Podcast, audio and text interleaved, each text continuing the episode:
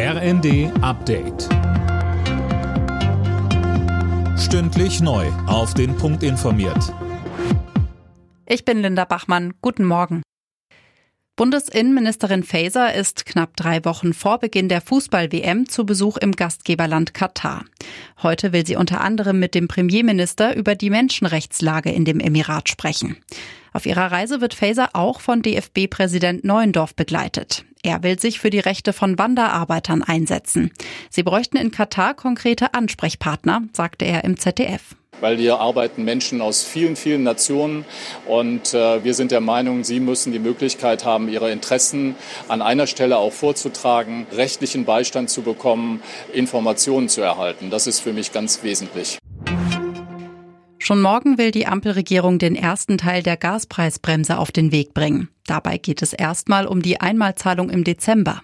Im Abschlussbericht der Expertenkommission wird noch eine ganze Reihe weiterer Maßnahmen vorgeschlagen, darunter auch Unterstützung für große Unternehmen, wenn sie im Gegenzug Arbeitsplätze erhalten. Arbeitgeberpräsident Dulger sagte, Was aktuell schon ein Problem ist, kann langfristig bedeuten, dass Teile der energieintensiven industriellen Arbeitsplätze dauerhaft ins Ausland verlagert werden.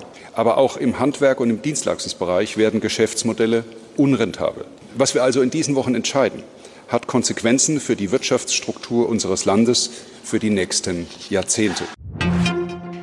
Die internationale Atomenergiebehörde untersucht den russischen Vorwurf, dass die Ukraine plane, eine radioaktiv verseuchte Bombe zu bauen.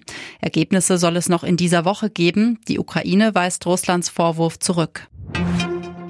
Wichtige Änderung bei der Grundversorgung mit Strom und Gas. Neukunden, die etwa einen Vertrag mit den Stadtwerken abschließen, müssen jetzt den gleichen Preis wie Bestandskunden bekommen.